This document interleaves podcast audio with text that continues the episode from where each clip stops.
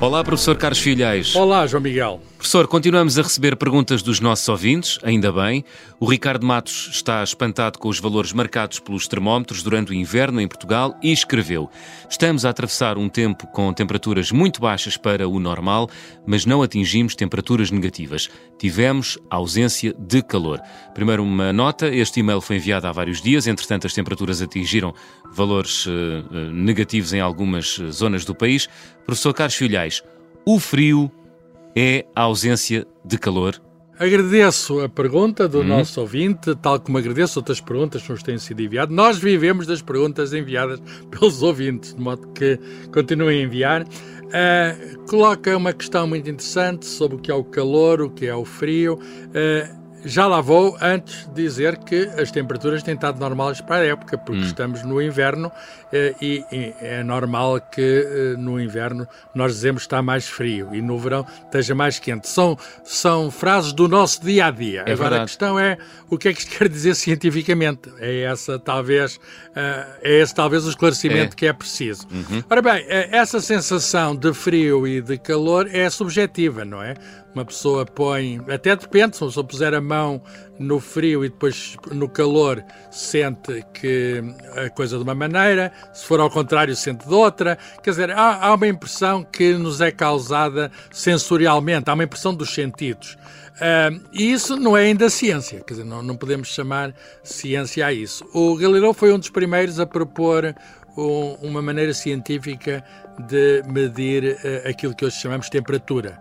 Uh, e a temperatura é, é, digamos, a gradiência física que indica se está mais calor ou se está mais frio.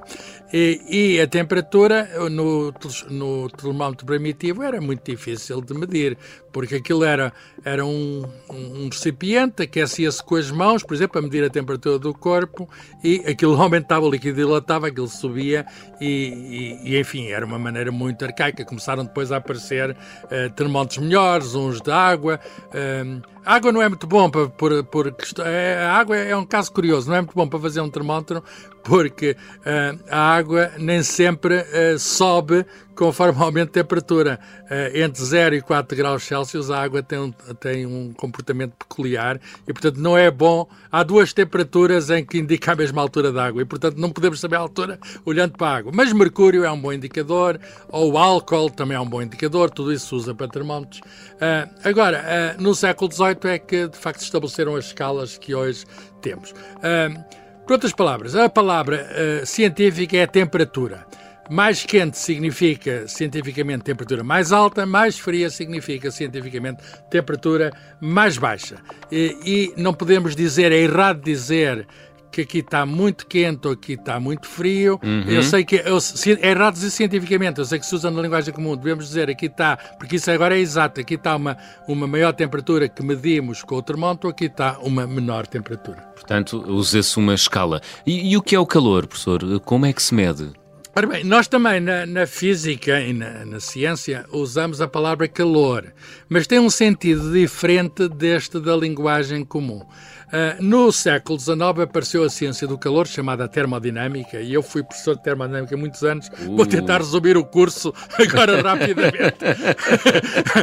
uh, o, que, o, que, o que se passa é que foi preciso introduzir uma grandeza chamada energia. Há, há, os corpos têm energia, todos os corpos têm energia. Os corpos não têm calor, os corpos têm energia. Uh, e, e, quando um corpo, por exemplo, que nós dizemos está a grande temperatura, está em contato com o outro que está a menor temperatura, uh, nós sabemos que a energia passa do que tem mais energia para aquele que tem menos energia, uhum. mantendo-se a energia. Há uma trans, nós chamamos, dizemos que há uma transferência de energia. A este processo de passagem de energia de um corpo quente para um corpo frio, nós chamamos de calor. Portanto, calor é de algum modo energia em trânsito. Ah. É uma forma de passar energia de um lado para o outro, do mais quente para o mais frio, e isto é sempre unidirecional. Eh, se, se não houver intervenção de fora, uhum. é sempre do mais quente para o mais frio. Se quisermos passar do mais frio para o mais quente, como acontece nos frigoríficos, temos de atuar, temos de, nós dizemos fornecer trabalho, temos de ir buscar energia, temos de pagar, digamos, Exato. e nota-se na conta da luz. E, portanto, natural, espontaneamente, naturalmente, a energia vai dos corpos mais, eh, mais quentes para os mais frios. Nós dizemos que que a energia não se perde nunca, não se, não se, a energia conserva-se. Se desaparece de um lado, aparece no outro. Uh, se for um processo ordenado, essa transferência de energia, nós chamamos de trabalho. Se for uma, um processo desordenado, nós chamamos de calor. Se pusermos simplesmente dois corpos em contacto, a transferência de energia é desordenada e, não, e, e digamos, de algum modo perde-se. O calor passa de um lado para o outro, uh, há uma transferência de calor e, portanto, a partir daí, digamos, a energia está distribuída. A temperatura passa a ser o mesmo, estão os dois Sim. a temperaturas diferentes e fica a mesma temperatura. Pensemos num carro, talvez seja bom de perceber num carro. Uh, num carro, nós vamos buscar energia ao combustível. É uma máquina, nós sabemos uhum. que é uma máquina térmica, o motor do carro. E essa energia é transferida para o movimento do carro. O movimento do carro nós chamamos de trabalho. Há um deslocamento de um certo objeto, um deslocamento ordenado. Mas há uma parte da energia que nós gastamos que não se aproveita para isso. Serve, por exemplo, para aquecer a atmosfera. Serve, perde-se, por exemplo, no atrito com o solo. Uhum. E isso é a parte desordenada, é essa parte que nós chamamos de calor. Uau, Está então, eh, então, professor Carlos Filhais, professor de termodinâmica. Uh... Isso mesmo. Diga-me cá, então, energia e calor não são a mesma coisa, ou são? Não, não, não são a mesma coisa. Dizemos que quando há transferência de energia, uma parte chama-se calor e outra parte chama-se trabalho. Portanto, é uma forma, calor é uma forma de transferência de energia. Um, e, e, e, energia mede-se uma certa unidade que é o Joule, do nome de um cientista britânico, século XIX, James Joule, que é o autor da primeira lei da termodinâmica, que diz que a energia não se pode perder, não se, não se pode criar energia. Uh, se pudesse criar energia, nós temos energia à borla. Isso não temos. Nós podemos é transformar energia. Pois é. O que as centrais, uh, centrais de energia fazem, quaisquer que elas sejam, sejam, sei lá, hidroelétricas, eólicas, solares, uhum. nucleares, uh, seja o que for, ou centrais a petróleo, a carvão, o que for, só fazem transformar energia de uma forma ou de outra, não criam energia. Portanto, não se pode criar energia e o James Joule foi um dos primeiros cientistas que percebeu isso, que percebeu que que, se, que a energia não se perdia. Ele fez até uma experiência muito curiosa que eu posso contar rapidamente. Conte, o, pai era cerve... o pai era cervejeiro, tinha lá uns barris de cerveja, mas ele fez a experiência não com cerveja, com álcool. ele pegou num barril, de, uh, encheu de água e pôs um, um peso a cair, um grande peso a cair, ligado por umas geringonças a umas roldanas com umas pás que giravam dentro d'água. Ora bem, caía ao peso, hum. Eh, nós dizemos que realiza trabalho, e através daquela geringonça as pás rodavam e a água aquecia. Eh, e, portanto, o que ele fazia, no fundo, era transferir, transferir energia, aparece ali dentro da água a partir do movimento. Ele começou a perceber que energia e movimento estavam associados e percebeu que todo o movimento eh, que era realizado eh, todo o trabalho que era realizado nesse movimento era convertido, digamos, em energia da água. E se não fosse é porque havia mau, havia mau isolamento. Ele, ele, é o autor até da palavra caloria, que nós ainda hoje usamos, uhum. para os alimentos. Ficou dessa. É pensava-se na altura que é uma unidade de calor, mas nós dizemos que caloria é uma unidade de energia.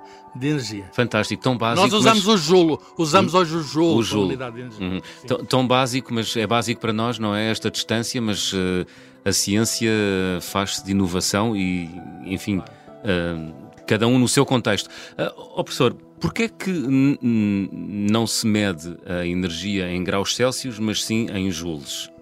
Ah, primeiro são grandezas diferentes, sim. É? Uh, como eu já expliquei. Uh, depois, uh, uma coisa é a temperatura, outra coisa é a energia. Uh, mas estão relacionadas. Hum. de algum modo, a temperatura é um indicativo de energia. Eh, mais temperatura significa mais energia. As duas coisas estão associadas. O que acontece é que, tendo uns, certos casos muito especiais, a energia não depende apenas da temperatura, depende de outras coisas, por exemplo, a pressão. Nós, para podermos ter energia, é preciso dois instrumentos: é preciso o termómetro e é preciso o barómetro, é preciso conhecer a pressão. Portanto, a temperatura é um indicador de energia, mas não é o único indicador de energia.